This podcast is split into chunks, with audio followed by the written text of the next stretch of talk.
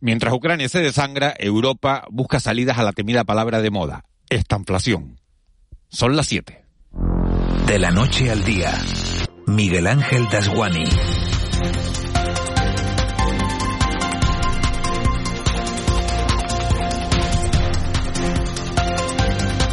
Buenos días. Rusia sigue bombardeando Ucrania por decimoquinto día consecutivo y aunque todos los ataques duelen, cuesta asumir mucho más los que son contra civiles que los que se producen en medio del campo de batalla. Ucrania ha denunciado en las últimas horas ataques al hospital materno infantil de Mariupol, un auténtico crimen de guerra, dicen los ucranianos, y lamentan también que no se estén respetando los corredores humanitarios. Parte el alma oír frases como nos dejan salir y luego nos disparan. Son las miserias de un conflicto armado en el que la desinformación está haciendo otra batalla. La prueba más evidente de cómo se juega con las noticias es que todavía hay muchos rusos que no se creen que Putin esté invadiendo Ucrania. Los refugiados rozan ya los 2.200.000 y las consecuencias económicas se empiezan a notar en toda Europa. Borrell pidió ayer que cada uno a nuestra manera hagamos un pequeño veto consumiendo menos combustible, menos gas a los europeos, aunque eso no nos va a librar de la temida subida de precios. Y con la pandemia aprendimos el significado de palabras como desescalado, resiliencia y hasta cinco nombres de vacunas. Apunten un nuevo término en su libreta si quieren entender estos días la prensa. Estanflación. La estanflación es la combinación de dos fenómenos económicos que normalmente no se dan juntos. La inflación, con la pérdida de poder adquisitivo que conlleva, y el estancamiento de la economía, con la bajada de sueldos y el aumento desempleo que implica. Dicen los expertos que este fenómeno tan poco frecuente no es fácil de resolver porque los bancos centrales lo tienen complicado a la hora de ajustar el tipo de interés. Si lo suben, bajará el consumo y con ello el crecimiento de los precios, pero también se ralentizará aún más la economía. Y si lo bajan, reactivarán el consumo que se ha frenado y eso llevará aparejado probablemente el aumento de la inflación. Una ecuación difícil de resolver que nos mete en una encrucijada. De momento y por si acaso no se olviden de apagar la luz si van a salir de casa. De la noche al día, Miguel Ángel Dasguani. 7 y 2. Vamos con los titulares que marcan la crónica de este jueves 10 de marzo. Caja 7 te ofrece los titulares del día. Al menos 17 heridos tras el ataque aéreo ruso al hospital materno infantil en la ciudad ucraniana de Mariupol. Las instalaciones han quedado destrozadas. El presidente de Ucrania, Volodymyr Zelensky, pide que se detengan de inmediato los asesinatos a los que califica de atrocidad. Además, ha vuelto a reivindicar el cierre del espacio aéreo ucraniano, mientras el flujo de refugiados que ha huido del país no para de crecer y alcanza ya los 2,15 millones de personas. Y la Unión Europea aprueba nuevas sanciones a Rusia. Entre las que se incluye añadir a los a más oligarcas y políticos rusos a la lista negra y desconectar a tres bancos bielorrusos del sistema internacional de comunicación SWIFT. A estas nuevas medidas restrictivas se suman también sanciones dirigidas al sector marítimo. Josep Borrell es el alto representante exterior de la Unión Europea. Por lo tanto, la primera cosa que tenemos que hacer es cortar el cordón umbilical que une nuestra economía con la rusa y cortar el flujo que le permite acumular reservas con las cuales financiar la guerra. También Borrell ha advertido de que las consecuencias económicas de la guerra empiezan a llegar a nuestro país. Y ha pedido a los europeos un esfuerzo colectivo que pasa por reducir el consumo de gas en casa, bajando la calefacción como ejemplo. Que los ciudadanos europeos bajen la calefacción de sus casas. También pide que todo el mundo haga un esfuerzo individual en recortar el consumo de gas, igual que recortamos el consumo de agua cuando hay sequía, e igual que cuando nos ponemos una máscara para combatir el virus. Y aquí en Canarias, el sector primario es uno de los grandes damnificados de esta crisis. La consejera de Agricultura del Gobierno de Canarias, Alicia Banostende, se ha reunido este miércoles con todos los cabildos. Una de las opciones para mitigar el encarecimiento es autoabastecerse con la producción interna de forraje. Podemos mejorar los niveles que tenemos de producción de forraje no digo que podamos llegar al 100% porque en determinadas zonas es muy complejo, pero sí creo que podemos eh, mejorar ese autoabastecimiento y que los ganaderos puedan producir sus propios forrajes. También el secretario general de la Asociación de Supermercados de Canarias, Alonso Fernández, ha hablado de la racionalización de la venta del aceite de girasol y del alza de los precios a consecuencia de la guerra. La subida de precios pues dependerá de cómo se siga también a su vez comportando el resto de costes, ¿no? El resto de costes me refiero, y antes lo citaban a la energía, que nos afecta a todo, a toda la actividad económica de una forma muy directa. Ese coste de la energía no solo ya en la parte de la energía eléctrica, sino como hablaban de los carburantes o los precios de los fletes marítimos que también se han incrementado. Cambiamos de asunto sobre la pandemia. Hay que decir que Canarias suma 1.945 nuevos casos positivos y dos fallecimientos en las últimas 24 horas. Además, este jueves el Ministerio de Sanidad y las comunidades se reúnen para perfilar una nueva estrategia de control de la COVID-19. En esta hoja de ruta por la que se guiará la siguiente fase de la pandemia queda por despejar una gran incógnita. ¿Cuándo y dónde se podrá quitar la mascarilla en interiores? Algunos expertos consideran que es pronto para tomar esa decisión. Tampoco termina de verlo el vicepresidente del Gobierno de Canarias, Román Rodríguez. Esto es lo que decía anoche en el Telenoticias 2 de Televisión Canaria. Y yo creo que eh, estamos en condiciones de ir eliminando algunas de las restricciones y algunas de los condicionantes que la pandemia nos impuso. Yo soy muy respetuoso con las mascarillas porque han sido milagrosas para contener la pandemia. Y yo creo que en el interior mm, yo sería partidario de mantenerla, pero haremos lo que diga Salud Pública.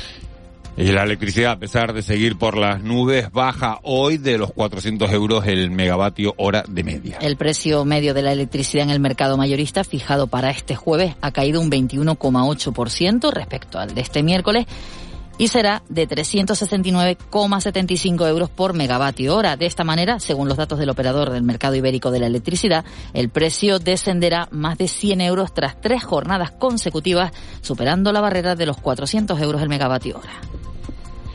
Y atención porque Endesa está alertando de estafas a hosteleros de Gran Canaria y pide denunciar los hechos. La compañía eléctrica ha tenido conocimiento de una unas supuestas estafas a varios empresarios del sector de la restauración en el sur de Gran Canaria, a los que por vía telefónica se les insta a depositar una determinada cantidad de dinero en una cuenta bancaria para saldar supuestos impagos.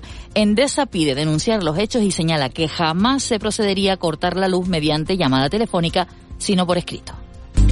Si quieres estar al día de la realidad económica de nuestro archipiélago, entra en el blog caja7contunegocio.com y tendrás la mejor información con autores de las islas. Marketing, emprendedores, ventas y muchos más temas te esperan en caja7contunegocio.com. Caja 7, comprometidos con nuestra gente.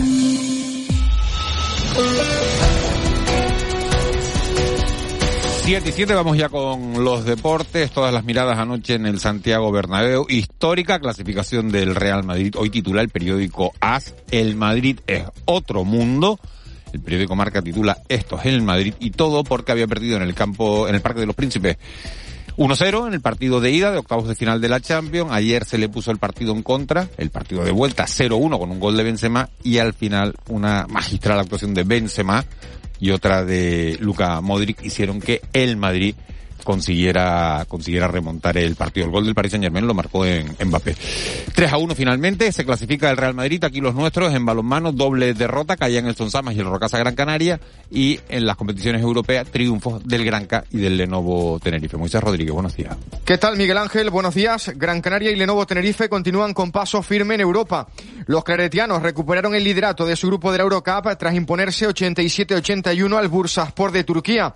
El triunfo de la clasificación matemática ya los de Porfi Fisac de cara a los octavos de final.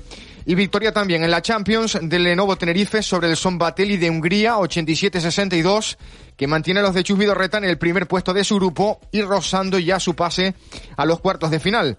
Además, el Clarinos abandona los puestos de descenso tras su victoria ante el Guernica 67-72 tras prórroga. En fútbol, el mediocentro del Club Deportivo Tenerife Alex Corredera prevé un choque muy complicado este domingo en el Molinón, pese al momento irregular por el que está atravesando el Sporting. Un partido muy difícil, ellos es verdad que están en una dinámica complicada, pero el Sporting es un equipazo, eh, empezó la temporada a muy buen nivel y al final los jugadores son los mismos. Y en la Unión Deportiva Las Palmas, el delantero Rafa Mujica es consciente de que el sábado afrontan al Tel Girona la primera de las 12 finales que les restan para seguir aspirando a los puestos de promoción de ascenso contra el Girona. Sí, es verdad que es una final, pero es una final tanto este partido como, como todos los que quedan de aquí hasta final de temporada. Además, en la Europa League, el Barça del tinerfeño Pedri González se mide a partir de las 8 en el Camp Nou al Galatasaray en el choque de ida de los octavos de final. Y en tercera división, el Tenerife B se imponía 2-1 al Unión Sur Yaisa en choque aplazado de la jornada 17. Balonmano doble derrota de Rocasa Gran Canaria y Sonsamas en sus choques aplazados de la Liga Guerreras. Las teldenses caían en Gijón ante el Club Balonmano La Calzada 23-22, mientras que las lanzaroteñas lo hacían en San Bartolomé 24-33 ante el Málaga Costa del Sol. Y cerramos Miguel Ángel con la decisión que ha tomado el circuito profesional de pádel, el World Padel Tour, de equiparar los premios económicos de los torneos para ambas categorías, masculina y femenina.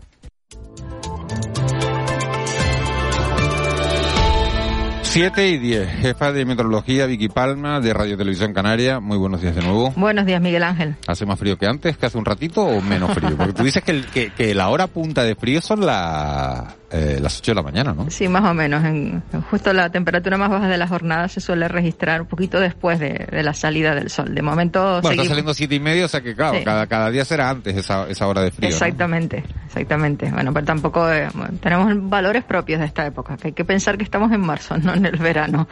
Y bueno, hace bastante fresquito, especialmente en medianías y zonas altas. En zonas de costa tenemos entre 15 y 17 grados, que yo creo que no está nada mal. Hay bastantes nubes en la cara norte, en las islas de mayor relieve, en Lanzarote. Y bueno, a lo largo del día no nos vamos a librar por completo de las nubes. El cielo más nuboso quedará en el norte y nordeste de La Palma, en el norte de Gran Canaria, parte del norte de Tenerife. En el resto vamos a ver nubes, vamos a ver ratos de sol. Las temperaturas no van a ser excesivamente altas tampoco en horas de mediodía. La máxima pues podría estar aproximadamente unos 24 o 25 grados. Eso en zonas de costa. En medianías probablemente no se va a llegar a los 18 grados en, en buena parte de las islas, especialmente por el norte. Puede haber algunas gotas en estas primeras horas de la mañana y también después de media tarde. Nada importante. El viento es el alisio, sopla entre flojo moderado y en el mar, pues por el sur no hay problema si queda oleaje de mar de fondo y series de olas rondando los dos metros a lo largo del día de hoy en las costas abiertas al norte. Para la gente que se esté planificando el fin de semana, Vicky, que estamos a, a- a jueves, eh, ¿qué se van a encontrar? Bueno, va a ser un fin de semana de ambiente variable, en el que irá aumentando el viento ya en la jornada del domingo, en el que habrá poco viento el sábado y eso va a favorecer la formación de nubes en el interior de las islas, especialmente en las medianías. Eh, en la costa pues sí que tendremos más ratos de sol. Las temperaturas se van a mantener parecidas a las de estos días, las de hoy, las de mañana. Eh, sí que hay que pensar que ya el domingo por la tarde-noche van a bajar y de forma significativa las temperaturas. Lo notaremos el lunes por la mañana. Y bueno, en principio no se prevé lluvia hasta el domingo por la tarde-noche, que podría llegar algo de lluvia débil por el norte, que será un pequeño cambio de tiempo con el que comenzaremos la próxima semana. Bueno, hace un ratito dábamos la temperatura en, en Betancuria, 12 grados, cielos despejados. Ahora en el cercado, en La Gomera, 8,8. También, fresquito. Fresquito. En fin, Vicky, gracias. Nos, nos vemos en un ratito en la tele. Te tenemos puesta aquí, ¿sabes qué? Te tenemos puesta todo el rato, ¿no? Te tenemos puesto el Buenos Días Canarias, ¿no? Sí, lo sé, lo sé, y- lo sé. Y, y te vemos, vale. Bueno, y para que, para que conste, para que conste en acta. Gracias, Vicky. Adiós, buenos Siete- días. siete y 13. Nos vamos hasta la sala operativa del 112. Ahí nos espera Cande Ceballos. Cande, buenos días. Hola, buenos días. ¿Cómo han transcurrido las últimas horas? Pues anoche Salvamento Marítimo trasladaba al muelle de Gran Tarajal en Fuerteventura a 56 migrantes localizados en una embarcación neumática a 20 millas de la isla. Ya en tierra fueron asistidos por el personal del dispositivo sanitario y dos de estas personas precisaron traslado al hospital. Además, el personal del Servicio de Urgencias Canario asistió de madrugada a una joven de 18 años que resultaba herida de carácter moderado tras la salida de vía del vehículo en el que circulaba en la conexión de las vías TF4 con TF1 en la capital tinerfeña, donde también fue necesaria la intervención de los bomberos para liberar a esta joven del interior del habitáculo. Por último, también efectivos del Consorcio de Bomberos de Tenerife extinguieron un incendio que se declaraba en un garaje comunitario en un complejo de viviendas en el municipio de Adeje, que fueron evacuadas de manera preventiva. Cande, gracias. Gracias a ustedes, buenos días. Buenos días. 7 y 14. Vamos con el contrapunto. El Contrapunto. Ángeles Arencibia y Juan Manuel Betencur. Ángeles Arencibia, buenos días. Muy buenos días, Miguel Ángel. Juan Betancourt, buenos días. Hola, buenos días a todos, ¿qué tal? Asusta la subida de precios, ¿no? Asusta, sí. Mucho, sí. Asusta Porque- porque, porque la perspectiva no, no sabes no sabes a dónde va esto, ¿no? No sabes qué fin tiene esto. Cómo, y, y- y el, y el progreso es evidente, ¿no? Y todas las señoras indican que, que va a ir a más, ¿no? Eh, asusta por el por el cuánto. O sea, una inflación de estabilidad. Vamos a ver, estamos en un 5 y pico en Canarias, un 7 la última interanual española. Eh, y por el. Pero vamos, una, una inflación de dos dígitos es realmente, bueno, pues, pues muy, muy, muy preocupante. Y luego por el cuándo. Cuándo es el, bueno, la duración de esta crisis, ¿no? No es lo mismo tener un pico de inflación provocado por, bueno, por, por los desajustes derivados de la pandemia y la salida de la pandemia, que eso era un poco el libreto que teníamos ahora, inflación alta, hay que decirlo también. Eh, pero otra cosa es una cuestión sistémica, que nos llevaría un poco al presente de los años 70. Los años 70 de muchos de nuestros oyentes no habían nacido, ¿no? Cuando de repente eh, los países del Golfo Pérsico deciden eh, reducir su producción de petróleo. ¿Para qué? Para que el precio se dispare. Y aquello fue el final de los años felices de la economía de la posguerra y demás, ¿no? Porque, y se produjo una estanflación, que es que no hay crecimiento económico, pero siguen. Pero los precios siguen subiendo por una cuestión de escasez de oferta, ¿no? Y lo que tenemos ahora es un contexto de escasez de oferta, porque claro, si decidimos no comprar, o tenemos que deciden no comprarle a Rusia, o bien si Rusia decide no vender, malo para Rusia, malo para los compradores, malo para todos. Pero ¿sabes lo que asusta? Eh, volviendo a la pregunta, eh, la falta de respuesta que vemos en nuestros, en los dirigentes, ¿no? De, todos los países, en los dirigentes de los organismos internacionales la, la falta de, de, de, ideas, ¿no? O, o, de, o de seguridades, de seguridades sobre, sobre lo que viene, ¿no? Sobre las circunstancias que, claro. que, que, que, vamos a, a, tener que padecer, ¿no? Claro, porque ayer eh, Josep Borrell decía que, bueno, que hay que hacer pequeños esfuerzos eh, individuales de reducción de, de reducción de los combustibles, de reducción en el caso de los europeos del gas, porque el gas europeo sí viene más de Rusia que el que se consume sí, en España. Pol Polonia, Italia, Polonia, Italia, eh, Alemania. Alemania, sobre todo. Dependen ¿no? del 60%. Hoy, hoy tenemos pero mira, en... pero mira no, los pequeños esfuerzos que se Borrell son enormes esfuerzos. O sea, el propósito, mañana va a haber una cumbre de, de, de, jefes de Estado y Gobierno de la Unión Europea, el propósito de la Comisión, que la Comisión está presidida por una alemana, no lo olvidemos, es reducir en un año la compra de gas ruso a un tercio. Eso es una barbaridad. O sea, es un desafío de una bueno. envergadura excepcional. Vamos a, vamos a trasladarle, Juanma, si te parece, eh, estas cuestiones a un, a uno de los economistas más reputados que hay en, que hay en nuestro país. Hoy está en las islas José Carlos Díez, que ha venido a Canarias a, ofrecer una conferencia, la conferencia Retos y Oportunidades de la Economía y del Emprendimiento de la Era Post-COVID. Pero claro, eh, le queremos preguntar por la incidencia que está teniendo en los precios todo este conflicto armado, porque justo veníamos de dos años de pandemia, que es de lo que viene a hablar eh, José Carlos Díez, y nos encontramos con este, con este conflicto, con esta guerra, con esta invasión de Rusia sobre sobre, sobre Ucrania. Profesor Díez, muy buenos días. Buenos días, Canarias. Eh, ¿Por qué se habla tanto de, de esta inflación eh, en estos días? ¿A qué nos enfrentamos las economías domésticas?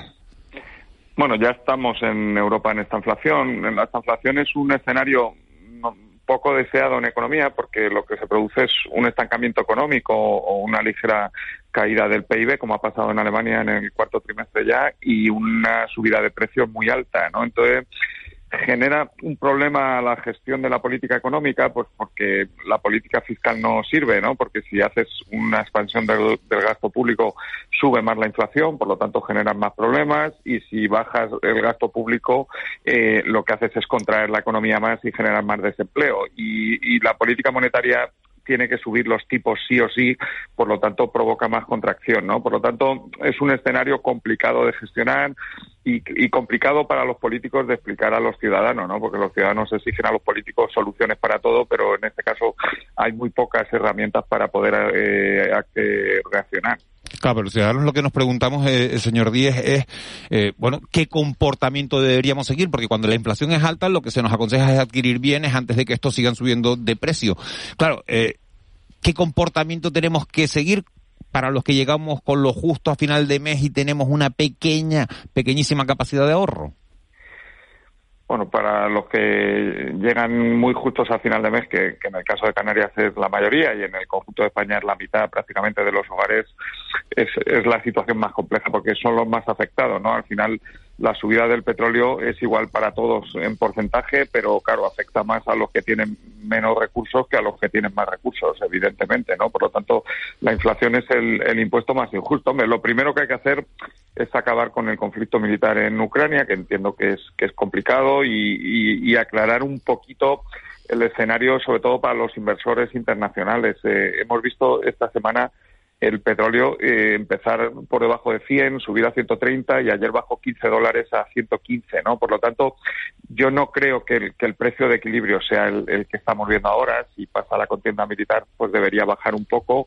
Lo que sí creo es que va a ser mayor que el anterior, ¿no? Y luego, bueno, pues la Comisión Europea ha permitido eh, a los gobiernos eh, actuar, ¿no? Ya se bajó el IVA, que fue una buena medida el pasado verano de la electricidad yo creo que bueno a los canarios no se afecta pero al resto de, los, de los españoles de la península sí. El, el, gas en España eh, para los consumidores minoristas sigue teniendo un IVA del 21% yo creo que hay que hay que bajarlo inmediatamente. Y luego está por ver qué pasa mañana en la cumbre con cómo se fija el precio de la electricidad en los, mercados mayoristas y cómo se permite trasladar eso a los minoristas y luego también a las empresas, ¿eh? a los pequeños transportistas, a los autónomos, a las grandes empresas industriales que se están viendo muy afectadas por la subida del gas y de la energía y de la electricidad. O sea que, que yo creo que el margen va por ahí y luego, bueno, pues pedir un poco de sentido común a los sindicatos y a los empresarios y que se pongan de acuerdo en lo que se pueda llegar, ¿no? Porque es verdad que hay muchas veces que los salarios tienen que subir, eso no lo niega nadie, llevamos 10 años sin subida de salarios, los salarios tienen que volver a subir. El tema es cuánto los subes y en qué empresas los subes, porque si te pasas de subida de salario y los, las empresas entran en pérdidas, por lo que habrá es destrucción de empleo. Antes hablaba usted de que eh, la, subida del gas, el incremento del precio del gas afecta eh, sobre todo a la península, menos, menos en, en Canarias, pero claro, aquí vivimos del turismo y, y ese, bueno, ese elevado precio de, de, del barril de, petróleo que se está repercutiendo antes en, en, los combustibles de, lo que es la subida del mercado, sí que puede afectar directamente a Canarias. Vivimos del turismo, eso se va a repercutir en el precio del transporte. Eh, ¿Qué escenario se vislumbra? Bueno, el principal riesgo era que se cortasen los vuelos, ¿no? En el centro de Europa ha habido un montón de cortes de línea de vuelo. No ha afectado a, las líneas que vienen del Reino Unido y de, y de, y de Alemania a España, que son nuestros principales clientes. O sea que en ese sentido el impacto directo de la guerra sobre el turismo eh, canario es mínimo. ¿no? Yo estoy en Tenerife y están los hoteles llenos. O sea que, que, que en ese sentido de momento no se ha visto el impacto. El impacto es, como tú dices, indirecto sobre el coste de los billetes y sobre todo eh, sobre el impacto en las economías de donde vienen nuestros nuestros clientes turísticos, o sea, principalmente Reino Unido y Alemania. Alemania ya está en recesión, por lo tanto no no un impacto fuerte, pero sí deberíamos ver un menor una menor llegada de, turismo alemán y luego el británico que sigue siendo el principal, pues de momento no se ve que haya eh, una contracción en la economía, pero algo pero También es verdad que estamos en recuperación el, post pandemia y eso también puede compensar una normalización. O sea, aunque, aunque eh, desde el punto de vista de, la renta y de la economía no, no, no haya tantos que quieran venir, pero desde el punto de vista sanitario es posible que este año vengan más que el año pasado. no Esperemos que ese sea el escenario especialmente para Canarias. Eh, señor Díaz, muy buenos días. Mm, la ortodoxia económica dice que cuando hay una crisis de oferta, es decir, un bien escaso, por tanto sube de precio y hay inflación por este motivo, eh, hay medidas que en principio pues, podrían sonar bien, ¿no? Que es subir salarios eh, o bajar impuestos, que lo que hacen es alimentar esa caldera, digamos, de, crecimiento de precios. Sin embargo, usted ha puesto el ejemplo de que en ese contexto, eh, las tensiones que ha habido sobre, sobre la factura eléctrica, el gobierno bajo impuestos, bajo el IVA, ¿no? Eh, en el caso, por ejemplo, de Canarias ahora, que tiene una fiscalidad específica sobre los combustibles, sería buena idea bajar esa fiscalidad para mitigar en, parte eh, el, incremento del precio de los carburantes? ¿O estaríamos en ese supuesto en el cual esa medida lo que haría sería alimentar la caldera de la inflación? ¿Qué debería hacer? Bueno, yo creo que eh, transitoriamente, como se hizo la bajada de la electricidad, eh, se puede hacer también en los carburantes. Supongo que el gobierno en, toda España lo estará estudiando y el canario, que tiene la especificidad, como tú dices, de los impuestos de aquí de las islas, eh, también. Lo que, lo que yo he dicho que, que la Comisión Europea lo permite. Evidentemente que, que yo creo que es una buena medida, porque lo que va a provocar es una subida de inflación. Eh, eh, estamos hablando de un, impuesto como el IVA o el GIC o estos impuestos de los carburantes que son proporcionales al precio. Por lo tanto, eh, si, si tú no los bajas, lo que haces es inflar más la inflación, ¿no? Eh, si los bajas, contienes un poquito la inflación y si son medidas transitorias, yo creo que sería una buena medida pensando sobre todo, como he dicho, eh, que se van a ver muy afectados por los pequeños transportistas, los, los taxistas, la gente que se encarga de la movilidad, ¿no? O sea, que las la guaguas que llevan a los turistas, o sea, que, que estamos hablando de un impacto muy fuerte, ¿no? El tema es el tema en este tipo de crisis, como tú has dicho, es que no sean permanentes. Aquí la única solución es que despertemos ya. Eh, Rusia es un país imperialista con un líder que quiere recuperar la influencia del imperio ruso y Ucrania no va a ser la última, eh, el último país que invada, ¿no? Eh, evidentemente es el primero porque es donde nació Rusia en Kiev y él tiene una visión de recuperar el imperio. Entonces, si Rusia no va a ser un proveedor fiable, como ha dicho la Comisión Europea, tenemos que buscar fuentes alternativas eh, fiables. En Canarias lo tenéis fácil porque la forma más barata de producir electricidad es el viento y el sol, ¿no? Y eh, en Canarias podríais ser autosuficientes prácticamente con las centrales de fuelóleo que ya tenéis construidas para producir con eólica y con solar. Lo que os tenéis que preguntar los, los canarios es que habéis hecho en los últimos 20 años, ¿no? que sois la comunidad autónoma de España con mejores condiciones para la eólica y solar y la que menos ha desarrollado la eólica y solar. ¿no? Y eso es un tema que tenéis que resolver los canarios entre todos los partidos, porque han gobernado todos. ¿no? Yo no lo politizaría. Eh, buenos días, señor Díez. ¿A, eh, ¿A, qué se parece esta situación y, y de cuánto tiempo estamos hablando? ¿Que estamos hablando de años? Bueno, la parte militar, pues no lo sé, ¿no? La, la económica. Uh -huh. La parte militar eh, va a condicionar mucho, ¿no? Yo creo que eh, entiendo a los ucranianos y entiendo que va a haber una resistencia posterior y que, que, es su país y que lo van a defender. Yo eso lo entiendo, pero el, el, desequilibrio militar es tan brutal que seguramente esta guerra la va a, a, ganar Rusia, ¿no? Yo creo que nadie duda eso y el tema es cómo queda Ucrania y cómo se, se gestiona después, porque no creo que Rusia quiera ocupar el país, ¿no? Eso es un poco la duda.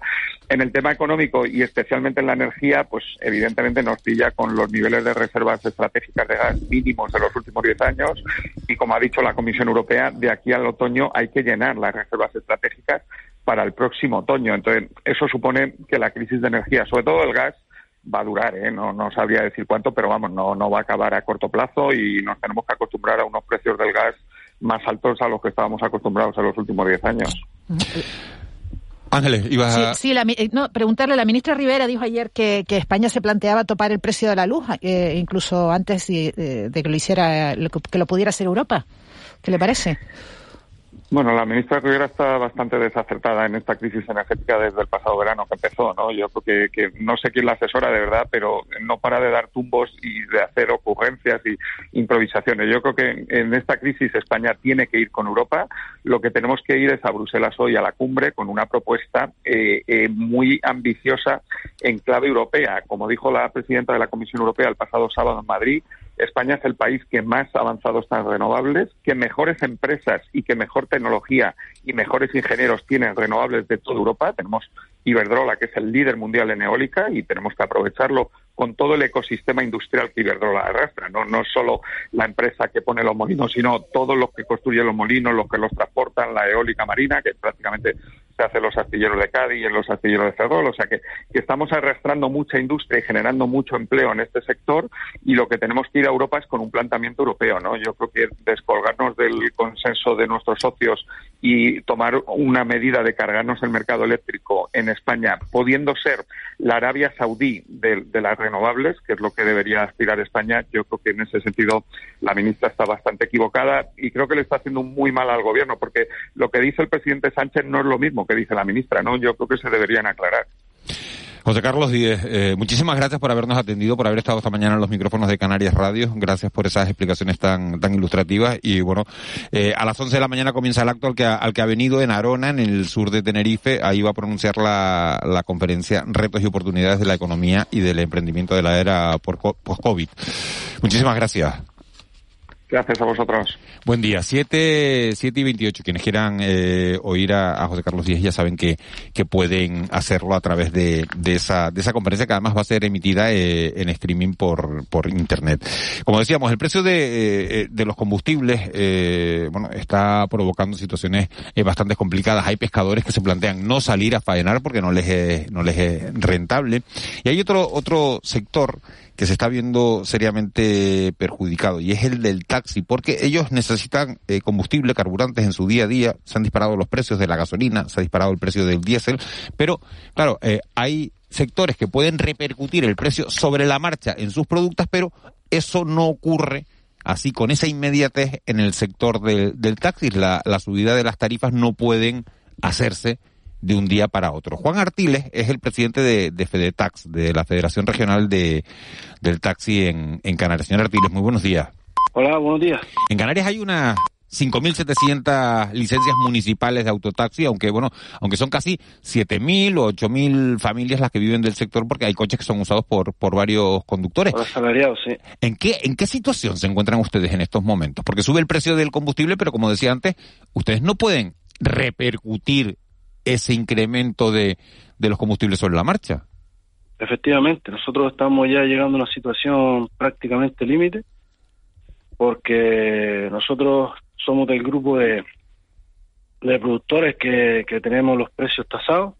Esto es, está así y es así y, y esperemos que siga siendo así, pero de cualquier manera nosotros sí estamos teniendo un problema gravísimo con, con esta crisis porque la última subida de tarifa fue del 2017 y fue no llegó ni al 3% de, del total de la subida, de, subida con respecto al año 2013. Entonces, pues estamos en una situación que eh, prácticamente límite en este sentido. Ya nosotros nos hemos puesto en contacto con el gobierno de Canarias para que suba la tarifa 1, que es la tarifa interurbana, y con los distintos ayuntamientos, pues que todavía tienen tarifa eh, urbana, estamos en contacto con, con ellos para, para ver la posibilidad de la subida, pero esto no es, como usted bien dice, no es una cosa inmediata, sino que requiere unos trámites y que, bueno, ahora con, con el tema de la ley de desindexación de la economía, pues incluso se han vuelto un poco más mm, más enrevesados y, y, y hay que hacer unos estudios y una serie de cuestiones. Claro, eso le iba a preguntar eh, para el ciudadano de pie, para saber cada cuánto se revisa la bajada de bandera, el precio del kilómetro y quién es el competente para revisarlo. Pues le puedo decir una cosa, la última subida de tarifa en Canarias fue en, en enero del 2017, la tarifa interurbana,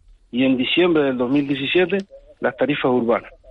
Así que con eso lo digo todo. Y la, y la subida, le pongo un ejemplo, eh, la subida de, de, la bajada de bandera respecto de, de, de la de 2013 fue del 0,84% y la bajada y el kilómetro eh, alrededor de no subió. El kilómetro no subió y la bajada de bandera nocturno subió 1,70 es claro, decir, venimos arrastrando desde muy atrás eh, un déficit en las tarifas. Claro, y, y nadie ha hecho nada porque en este tiempo hemos pasado una pandemia una crisis Ahora la guerra, todo el mundo va ajustando los precios y ustedes se quedan inamovibles, no pueden hacer absolutamente nada.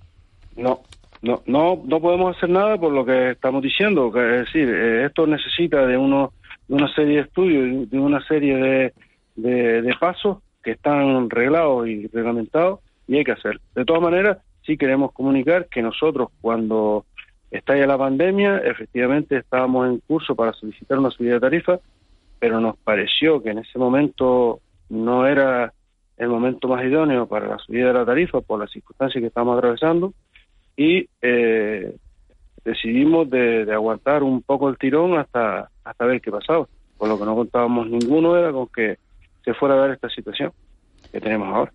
Eh, buenos días, señor Artiles. Hoy viene en la buenos prensa días. que eh, Arrecife ha aprobado un incremento de, de, la tarifa entre el 30 y el 41%. Este... Eh, eh, no tengo. Eh, la el, gente. sí, el, esto es un pleno que se celebró sí, sí. el lunes. Sí, sí, son los, son los primeros que, que van a subir la tarifa. Mm, en cuanto al porcentaje de subida, eh, no lo tenía tan claro porque Arrecife pertenece a, a, digamos que no está dentro de nuestra organización. Nosotros somos 42 municipios y el Recife no, no, no está con nosotros, pero sí le digo que eh, a, nivel de estadístico, eh, en España somos la, la tarifa más baja de, de, toda España, la tarifa de taxi más baja de toda España. Evidentemente no sé si el resultado del estudio que se está dando será una subida en ese sentido, pero sí que tenemos que tenemos que establecer un, unas tarifas y, unos y unos precios que sean acordes a los tiempos que vivimos y acorde a que todos podamos tener un nivel de vida óptimo como cualquier familia. ¿La situación es igual de mala en, todas la, en todo el archipiélago o hay eh, ciudades que están mejor? No, no, la situación es exactamente la misma en todo el archipiélago. Y le digo, tenga usted en cuenta que en prácticamente la totalidad de la isla de Tenerife, de La Gomera, en casi la totalidad de La Palma, la, tarifa que se aplica es la tarifa interurbana, que subió, insisto, en el 2017. Y eh, en el resto de, los municipios donde se aplica la tarifa urbana, que son fundamentalmente la isla de Gran Canaria y, y, en, algunos de, en Lanzarote, porque Fuerteventura ya también tiene algunos municipios donde se aplica la tarifa interurbana, eh, no suben tampoco desde el 2017. Es decir, todos estamos en las mismas circunstancias. Todos, absolutamente todos estamos en las mismas circunstancias. Eh, señor Martínez, buenos días. Hay, otra, aparte de la subida de tarifas, que parece un poco de cajón, porque usted lo está explicando perfectamente, eh, hay, ¿hay algún otro tipo de medidas que se, que se puedan articular? Por ejemplo, no sé, alguna rebaja fiscal o subvención vinculada específicamente al sector profesional del taxi del de, eh, precio del carburante, ¿no? Eh, o eh, estoy pensando, por ejemplo, en Santa Cruz de Tenerife, que lleva algunos años con una política un poco de, rescate de, licencias. Yo no sé si usted 5.700 licencias de taxi en el archipiélago son muchas, pocas. Eh, si es una medida correcta en este momento, pues reducir, digamos, la, la, mm, oferta, ¿no? La, oferta de servicios de taxi eh, en función de la demanda que hay. no sé si eso sería adecuado en este momento. Hace relativamente poco tiempo, buenos días, hace relativamente poco tiempo eh, la mesa del taxi se dio por, el gobierno de Canarias, se dio por buena la reducción de, de licencias municipales en el ayuntamiento de Teruel.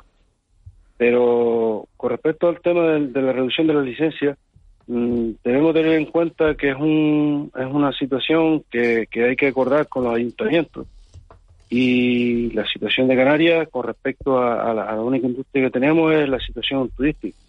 Sí, eh, hay momentos en los que los taxis pues son eh, hay una hay una oferta excesiva, pero hay otros momentos en los que la oferta pues se adecua en parte a, las necesidades que tenemos. Claro. Tenemos que tener en cuenta las circunstancias turísticas, ¿no? Y, por ejemplo, usted, usted es el taxista, ¿usted es el taxista dónde? En Maspalomas. En Maspalomas. ¿Y en Maspalomas ahora mismo ¿Los taxis que hay son muchos o pocos? En Maspalomas ahora mismo estamos en una situación en la que somos mm, algo más, bastante más taxistas de los que de los que deberíamos por, por las circunstancias. Pero si tenemos en cuenta la evolución que ha tenido el turismo desde noviembre o desde diciembre hasta ahora, pues la, situación del trabajo ha mejorado y todos tenemos la, todos tenemos la obligación de prestar al, al, al turista un servicio bueno, un servicio de calidad y un servicio suficiente. ¿Y hay, alguna ¿Y hay alguna alternativa que, ustedes barajen aparte de esta, no? O sea, por ejemplo, insisto un poco, algún tipo de, subvención o de rebaja fiscal específica para... Nos, nosotros, igual que el resto de los transportistas, tenemos, entre comillas, una rebaja fiscal del, tema del carburante porque estamos acogidos a la subvención que da que viene dando el gobierno de Canarias desde hace muchos años sobre el consumo del, del, del gasoil. Evidentemente, del gasoil o la gasolina. Evidentemente entendemos que se deberían articular otro tipo de, ayudas que vayan encaminadas, digamos que a, paliar, eh, aunque sea momentáneamente, esta subida.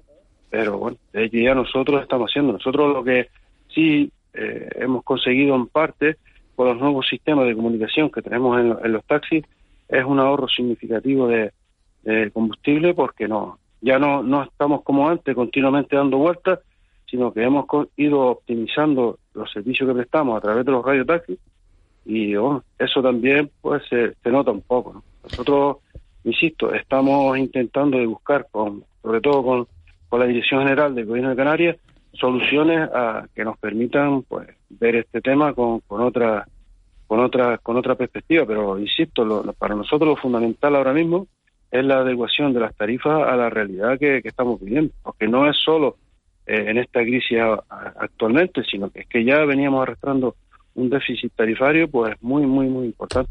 Señor Artiles, eh, ¿puede poner brevemente un ejemplo en euros, un ejemplo en cuánto eh, eh, metían ustedes en, euros en el taxi y, cuánto meten ahora y cuánto beneficio sacan?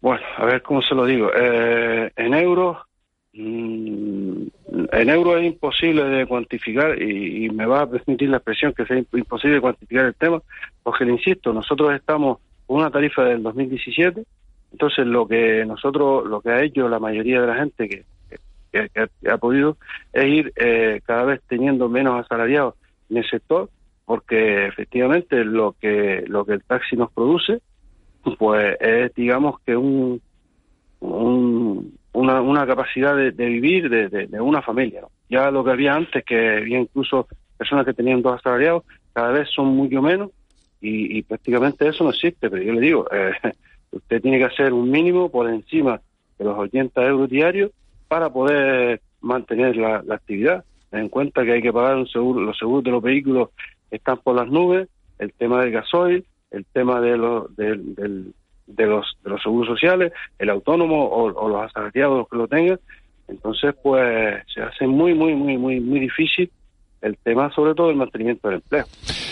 Juan Artiles, presidente de, de FEDETAX, de la Federación Regional de, del Taxi en Canarias. Vamos a, estar pendientes de, de, ustedes, de, bueno, de ver cómo, cómo se puede regular eh, esas nuevas tarifas, de cómo se pueden repercutir, porque lo que está claro es que todo el mundo va ajustando los precios y lo que no puede ser es también es que, que, los taxistas queden, queden atrás, ¿no? Con, con, con, ese desfase económico, ¿no? Como decía Juan Betancourt, lo ha explicado perfectamente y, y bueno, creo que todo el mundo eh, entiende cuál es la, la situación, porque ustedes sí que se pasan todo el día en la carretera y sí que tienen una incidencia directa con el precio de, de los combustibles. Muchísimas gracias por habernos aclarado la, la situación del sector. Gracias a ustedes por llamar. Buenos días. 7.41. Vamos a seguir hablando de, este asunto porque la subida de los combustibles no solo afecta al sector del taxi. Fíjense, les hablaba antes de, del sector de, la pesca. El encarecimiento del carburante ha puesto en jaque a, a 10.000, le está poniendo en jaque 10.000 empleos de la flota porque, claro, eh, el precio de, del gasoil, Ángeles Juanma, estaba en 30 céntimos y ahora está prácticamente casi llega al euro. Eh, dicen los pescadores que no es rentable salir a faenar con estos precios. Sí, sí, además que eh, eh, explicaban que ellos no tienen seguridad ¿no? De, conseguir una, una, buena captura. Entonces, la inversión en gasoil que supone el salir y dedicar unas, unas horas o, el tiempo que sea necesario a, a buscar una captura, pues no, no, no, les compensa. ¿no? no, les compensa el arriesgar, el arriesgar esa, esa, esa cantidad de dinero que ahora es astronómica. Los, tomadores de decisiones a escala empresarial, a escala política autonómica, a escala política estatal, a escala política europea, en estos momentos cuando se reúnen y uno intenta un poco visualizar esa clase de situaciones, eh, es cuando se miran y dicen, mm, este es el momento para las ideas originales, ¿no? Eh, porque realmente mm, resulta muy, muy, complejo afrontar una, una tormenta perfecta heredada de una situación también gravísima como ha sido la, la pandemia de, de, COVID-19. Por eso, afirmaciones, por ejemplo, como la de, José Borrell, que resultan ciertas y al mismo tiempo un poco cómicas, ¿no? No, pues bajen, la, bajen el... Eh, eh, la calefacción, ¿no? Bueno, si ponte una rebequita dentro de casa, mi niño y tal, si eres polaco, ¿no? Si, si eres si eres húngaro o si eres danés, ¿no? Eh, o si de finlandés. ¿no? Realmente eh, nos indica un poco la magnitud de, este problema. ¿no? Eh, bajar impuestos mm, es una solución transitoria, como dijo José Carlos Díez antes. Eh, supone una pérdida de recaudación.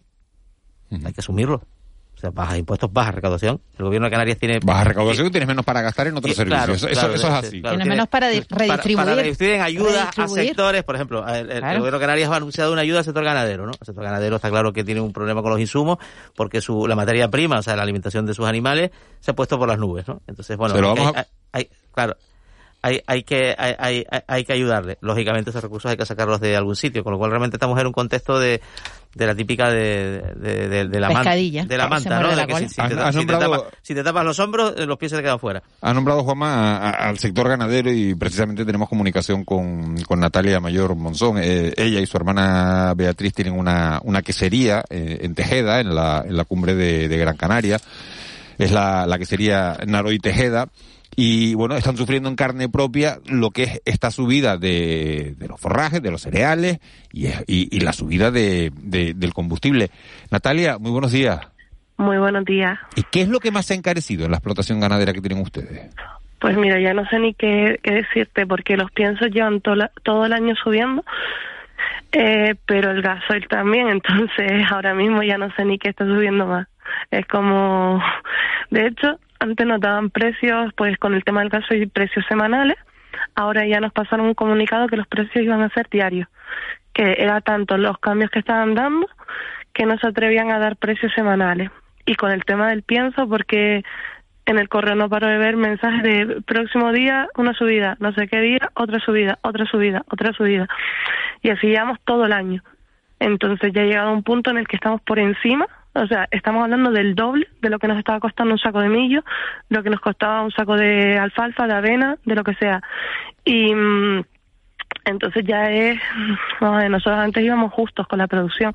Si creo que algo se ha escuchado mucho por aquí es que siempre estamos un poco quejándonos de, del precio del queso en mi caso, del precio de la leche. Y bueno, ya el otro día tuvimos una reunión y era de risa los precios que hay. Y, no solo eso, sino que te paras a pensar un poco y tú dices, mmm, ¿quién está beneficiándose realmente de esto?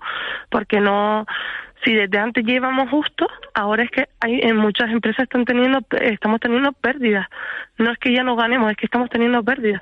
Entonces, te, planteas también si si vamos a ver el en el caso de las subvenciones a quién están ayudando. Eh, han salido dos decretos, uno en diciembre y, y otro ahora, en el que iban destinados un millón doscientos mil euros a industrias, tú dices muy bien, pero es que esas industrias simplemente entran las que mm, producen a partir de 500.000 litros, que al final la cobraron 23 mm, grandes empresas y los pequeños productores, que somos los que estamos soportando los altos costes de, de lo que estamos hablando, ración, mm, nada, nos quedamos aquí a dos velas y, y, es lo que estábamos hablando el otro día. Muchos están pensando cerrar, pero no es un negocio que tú puedas cerrar de un día para otro.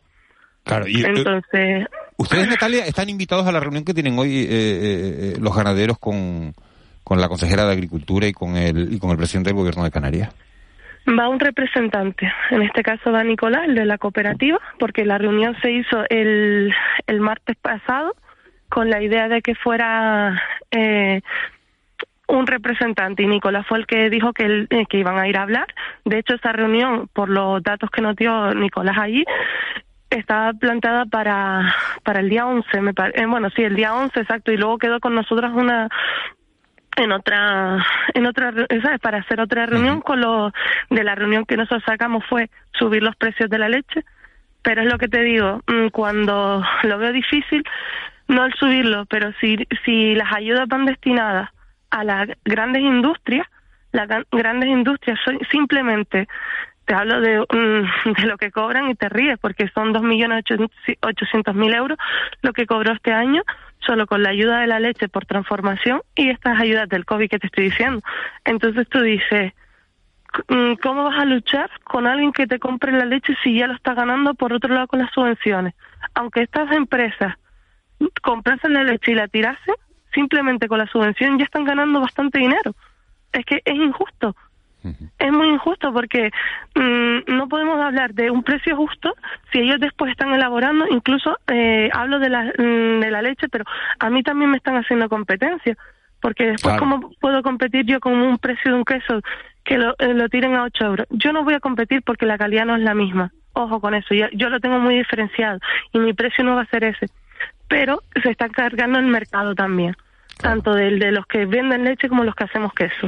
Natalia, ¿a qué hora, a qué hora te levantas cada día para, a las cinco. para trabajar? Eso te iba a preguntar. ¿Y cuántas horas le echas al día de trabajo? Son tantas que, que si te pones a pensar y a hacer números, muchas veces cambiaría de trabajo. Claro está. Te, te dan ganas de, de, de cerrar, ¿no? Sí, porque lo hablábamos el otro día y sé qué calidad de vida tiene.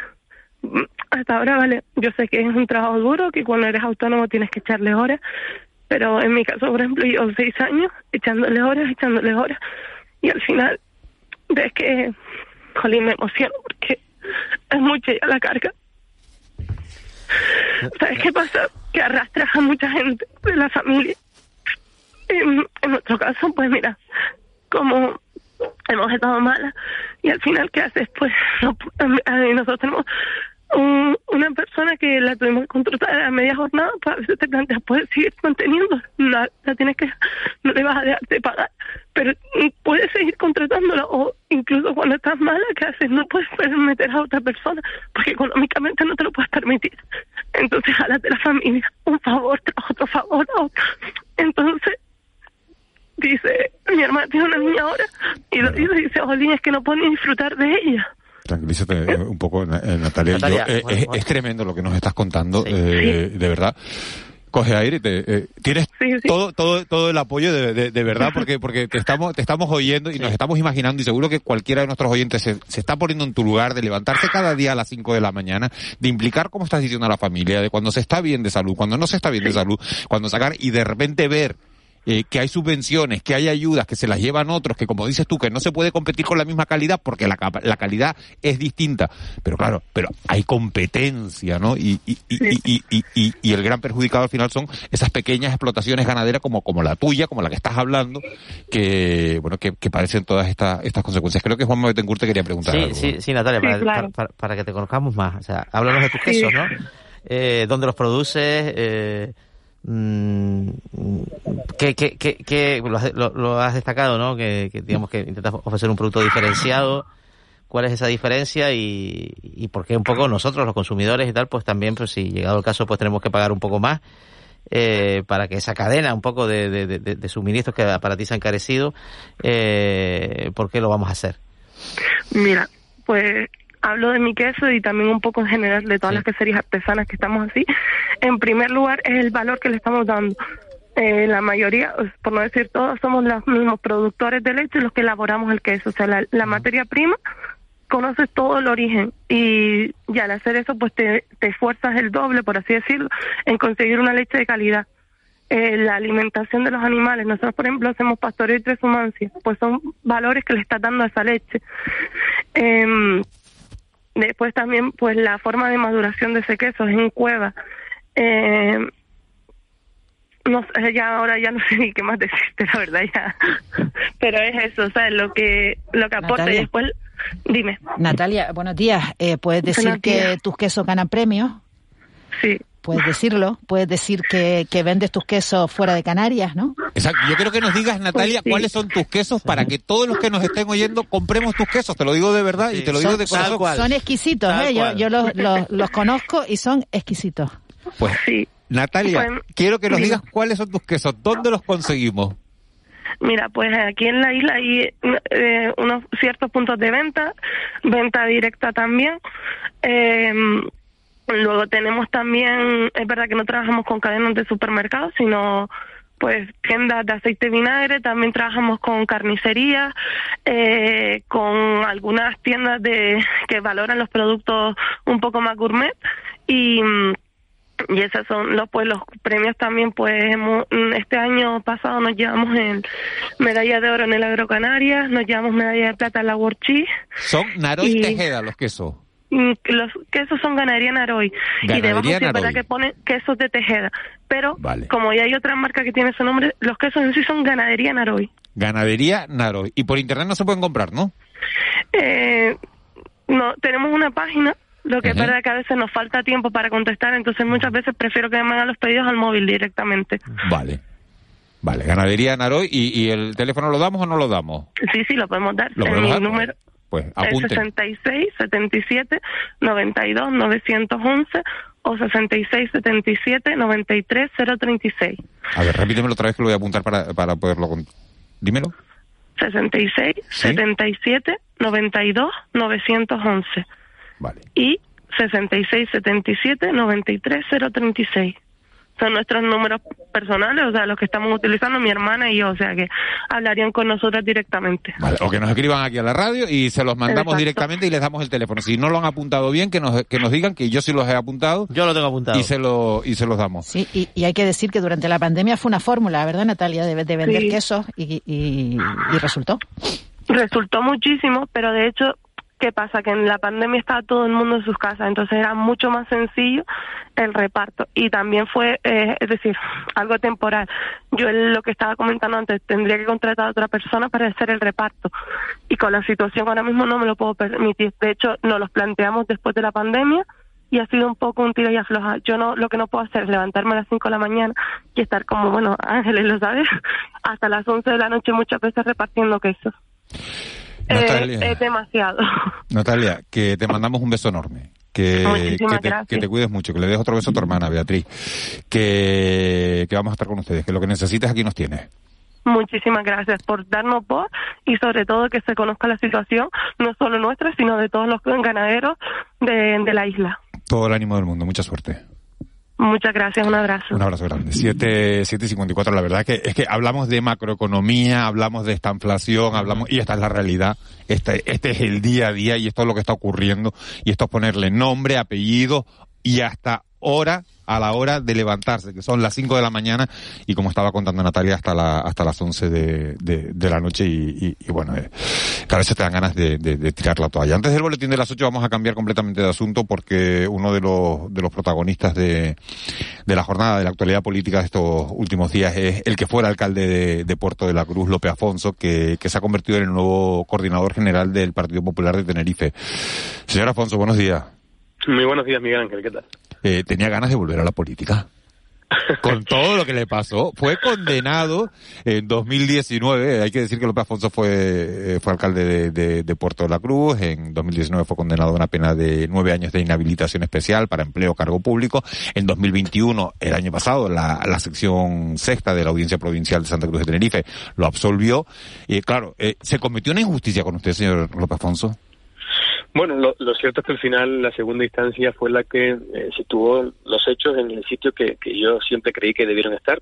En, en, viene a constatar que, eh, en todo caso, eh, pudo haber alguna irregularidad administrativa, nunca fuera de ese ámbito, pero eh, jamás hubo eh, un hecho, una conducta delictiva.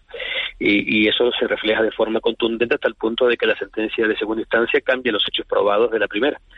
En fin, eh, el caso es que ya a todo lo pasado, con, con, el tiempo transcurrido, más que ningún resquemor de aquella parte, de, aquella etapa compleja de, mi vida, sin duda, lo que traigo son eh, buenas enseñanzas, consecuencias que intento aplicarme en, mi vida particular y profesional, y que ahora, pues, después también de un tiempo de reflexión relativamente prolongado, he decidido pues volver otra vez a, intentar llevarlo a la vida política. Y en este caso, pues, de la mano de mi partido de siempre, y apoyado por eh, la actual dirección regional del partido, por Manuel Domínguez y por el presidente insular, por Emilio Navarro, lo cual terminó de motivarme eh, a dar el paso de, de volver, a, a, que ese gusanillo político que siempre he tenido vuelva otra vez a, aflorar un poco. Claro, eh, usted a un partido que ha atravesado momentos muy difíciles a nivel nacional, estamos, estamos hablando en plan, en plena fase de, de renovación en Canarias con esa llegada que acaba de citar de, de Manolo, de Manolo Domínguez en la, en la presidencia del PP Canario. A nivel nacional, Alberto Núñez Feijóo ha presentado 50.000 avales, eh, va a ser eh, el próximo presidente de, del Partido Popular. ¿Qué le hace falta al Partido Popular en Canarias, eh, López Afonso, para convertirse también en alternativa de gobierno? Pues eh, las circunstancias que antes relataba tampoco eh, son ajenas a este último componente. Es decir, también me ha motivado el hecho de que las circunstancias recientes de mi partido pues hayan sido ciertamente complicadas y, y, creo que estaba en el momento de poder arrimar el hombro si soy capaz de volver a ser útil, desde luego para el partido y para, y para la sociedad.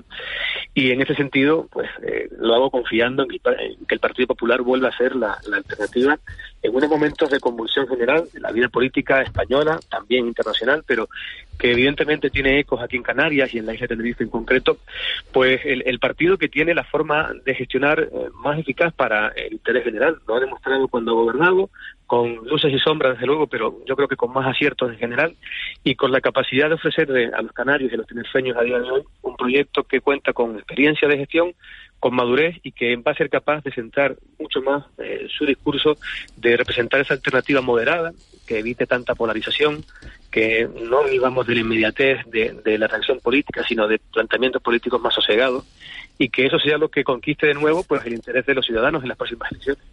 Eh, señor Afonso, buenos días. Eh, López Afonso, el retorno, capítulo 1, es su responsabilidad orgánica. El capítulo 2 es su comparecencia en alguna candidatura en los próximos comicios, bien en su municipio natal, del que fuiste alcalde, o al Cabildo de Tenerife, que ya fue candidato. Buenos días, Juanma. Pues eh, el retorno orgánico, el, punto uno, es el, objetivo primordial, el, intentar eh, ser útil, como decía antes, eh, para mí es el, concepto esencial en la política. y a partir de constatar que puedo ser útil, pues si el partido me plantea la posibilidad de, ser candidato a alguna institución, desde luego lo consideraré con especial cariño e interés. ¿Cuál le gustaría a usted? Es verdad, por otra parte, que la, etapa municipal, eh, los últimos comicios a los que concurrí en el 2019, para mí era una etapa ya que se cerraba, que tenía que, ya por necesidad de, lapso temporal, eh, quedarse ya ahí eh, pues eh, concluida y, desde luego a mí me gustaría apostar por serle útil al partido, en este caso en otros ámbitos, si llegara el caso, de, evidentemente, de que por los órganos que tienen la competencia se planteara en su día esa posibilidad. López Afonso, muchísimas gracias por habernos atendido esta mañana. Bienvenido de, de nuevo a, este mundo de, de, la política y, bueno, estaremos pendientes de, su evolución, de dónde vaya. Muchas gracias a ustedes y por el trato que siempre me han dispensado. un abrazo muy grande.